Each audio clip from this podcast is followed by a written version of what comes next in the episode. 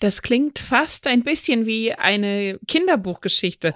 Wenn das Herz kaputt ist, kann man einfach ein Pflaster draufkleben. So in die Richtung geht gerade die Forschung. Also fast. Denn es wird tatsächlich gerade mit Stammzellen beziehungsweise einem Herzpflaster aus Stammzellen in Göttingen und Lübeck geforscht. Eine Dosis Wissen, der Podcast für Health Professionals. Und damit guten Morgen und willkommen zu Ne Dosis Wissen, eurem täglichen Podcast für Neuigkeiten aus dem Gesundheitswesen. Mein Name ist Laura Weisenburger. Ich bin Ärztin und wissenschaftliche Redakteurin bei der Apothekenumschau. Und zusammen mit meinem Kollegen Dennis Ballwieser berichten wir hier jeden Werktag ab 6 Uhr früh über eben Themen, die besonders spannend sind. Und heute, finde ich, haben wir wieder ein besonders spannendes rausgepickt. Es ist Freitag, der 19. Mai 2023. Ein Podcast von gesundheithören.de und Apothekenumschau Pro. Also, wir gucken uns heute die neue Studie um das Präparat, beziehungsweise die Studie selbst hat auch einen etwas sperrigen Namen, nämlich BioVAT, also VAT HFDZHK20 an, die, wie gesagt, an der Universitätsmedizin Göttingen und dem Universitätsklinikum Schleswig-Holstein Campus Lübeck durchgeführt wird und hierbei geht es um eben die sogenannte regenerative Medizin, diesmal in der Kardiologie. Das heißt also eine Medizin jenseits von klassischen Arzneimitteln. Und wir konnten auch tatsächlich mit dem wissenschaftlichen Leiter der Studie sprechen. Das ist Wolfram Hubertus Zimmermann. Er ist Direktor des Instituts für Pharmakologie und Toxikologie der Universitätsmedizin Göttingen. Und er hat uns gesagt, dass dieses sogenannte Herzpflaster tatsächlich Herzmuskelgewebe in PatientInnen mit schwerer Herzinsuffizienz aufbauen kann. Das konnten sie nämlich tatsächlich nachweisen. Und das ist tatsächlich weltweit so bisher noch nicht geschehen. Und er spricht von einer sogenannten Remuskularisierung des Herzens.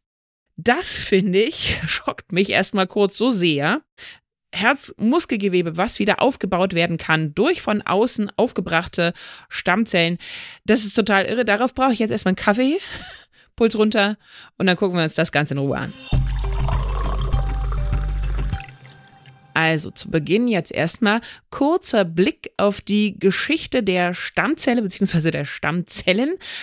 Also sie haben natürlich diese besondere Aufgabe, Stammzellen, neue Zellen herstellen. Die sind ja sehr flexibel, man kann alles Mögliche aus denen züchten. 98 gelang erstmals eine äh, Züchtung menschlicher embryonaler Stammzellen im Labor und gegen Ende der Nullerjahre ging es dann langsam los, dass man experimentiert hat, okay, können wir produzieren, äh, was können wir alles produzieren? Äh, Herzgewebe, Gelenke, äh, Nervengewebe und so weiter und so fort. Allerdings steckt die weitere Forschung, also wie es tatsächlich klinisch in die Anwendung gehen kann, noch sehr in den Kinderschuhen. Das sagte uns auch Zimmermann. Er meinte, weltweit gibt es dazu eigentlich nur 19 Studien, die die Anwendung von Arzneimitteln aus induzierten pluripotenten Stammzellen hergestellt tatsächlich erproben. Vier davon beschäftigen sich eben mit der Behandlungsmethode bei Herzmuskelschwäche und eine, nämlich die, die wir heute besprechen, wird hier in Deutschland durchgeführt. Und um was geht es jetzt genau bei der BioWatt HFDZHK20? Wir befinden uns aktuell in der Phase 1. Eine zweite wird sich danach noch anschließen. Aber was geschah bisher?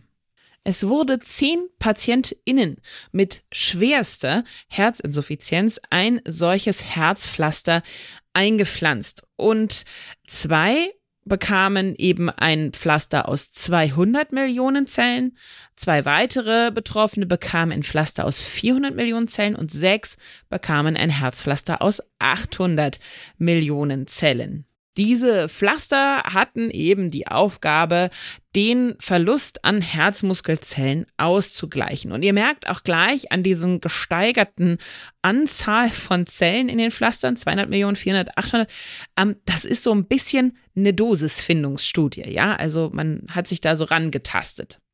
Und Zimmermann hat uns auch erzählt, dass das gar nicht so einfach war, diese Pflaster erstmal herzustellen. Das dauert im Schnitt so gut drei Monate. Zunächst werden pluripotente Stammzellen induziert, damit sie eben sich Richtung Herzmuskelzellen und äh, Bindegewebszellen entwickeln. Das braucht so gut anderthalb Monate und dann werden diese Zellen in der Folge mit Kollagen vermengt und dieses Gemisch wird in richtig kleine Förmchen gegossen, in Gussformen, hat er gesagt. Und das braucht dann ebenfalls nochmal anderthalb Monate, dass es darin dann heranwächst. Sind die Pflaster dann fertig, dann haben sie in der höchsten Dosestufe eine Größe von ungefähr 100 Quadratzentimetern. Also wenn man sie aufs Empfängerherz ablegt, sind das ungefähr 100 Quadratzentimeter, die abgedeckt werden. Und sie sind circa 4 Millimeter dick. Und was uns Zimmermann auch beschrieben hat, das finde ich sehr faszinierend, mit bloßem Auge ist dann auch schon erkennbar, dass diese Herzpflaster analog zur normalen Herzgewebe schlagen können. Implantiert werden die Pflaster dann letztendlich natürlich, wie sollte es anders sein, am offenen Herzen. Da werden sie dann direkt auf das Herz aufgenäht. Und das Besondere ist tatsächlich, dass sie natürlich noch keine eigenen Gefäße haben. Das heißt also, es handelt sich um sehr juvenile Zellen. Zimmermann betonte auch, bereits ausgewachsene Herzzellen würden diesen Implantationsprozess gar nicht überleben. Das heißt, es müssen diese jungen Zellen genommen werden. Die werden dann natürlich einem hohen Stress ausgesetzt. Die müssen mit sehr, sehr wenig Sauerstoff auskommen, müssen erstmal überleben, bis sie dann letztendlich vaskularisiert sind. Die reifen dann eben quasi in vivo nach und bekommen dann allmählich erst die Struktur, wie sie eigentlich in einem erwachsenen Herzen üblich ist. In diese sehr kleine Studie wurden vor allen Dingen Patientinnen und Patienten eingeschlossen, die unter optimaler Therapie standen und die Herzpflaster wurden nur als zusätzliche Behandlungsoption gewählt sozusagen. Und Zimmermann berichtete auch, Sie haben natürlich mit Nebenwirkungen gerechnet, beziehungsweise vorher daran gedacht, sowas wie Herzrhythmusstörungen, ungewünschtes Wachstum der Implantate oder auch Beeinträchtigung der Herzfunktion. Tatsächlich konnten sie aber keine dieser Nebenwirkungen beobachten. Das kam natürlich alles auch nicht von ungefähr. Das hat jetzt in der Vorbereitung rund 25 Jahre gedauert, wie uns Zimmermann ebenfalls erzählte. Und natürlich ist auf ganz lange, lange Sicht gesehen das Ziel die Zulassung in der Regelversorgung. Das wird zurzeit noch geprüft. Da ist auch die Studienleitung in ganz engem Kontakt und ständigem Austausch mit zum Beispiel dem Paul-Ehrlich-Institut. Aber das bleibt auf jeden Fall spannend, was da letztendlich am Ende bei rauskommt. Das war sie, unsere Dosis Wissen zu diesem sehr faszinierenden Forschungsweg, den es inzwischen gibt, da tatsächlich in der Klinik die erste Behandlung mit Stammzellen und dann auch noch an so einem faszinierenden Organ wie dem Herzen. Und wer jetzt noch nicht genug hat von der Kardiologie und wie faszinierend das alles ist, dem kann ich empfehlen, einmal in unsere Siege der Medizin reinzuhören. Auch ein Podcast, den ihr auch bei Gesundheit hören oder zum Beispiel bei der Apothekenumschau online, aber auch in allen gängigen Podcast-Portalen findet. Da gibt es eine Folge Operation am schlagenden Herzen, die sich eben mit den Meilensteinen, die wir bisher so in der Kardiologie hatten, beschäftigt. Diese Folge ist ein bisschen länger natürlich als unsere kleine Dosis Wissen am Morgen, aber dafür habt ihr richtig was Spannendes zum Hören und das ist doch jetzt perfekt, wenn das Wochenende vor der Tür steht und man ein bisschen extra Zeit hat. Ein Podcast von gesundheithören.de und Apothekenumschau Pro.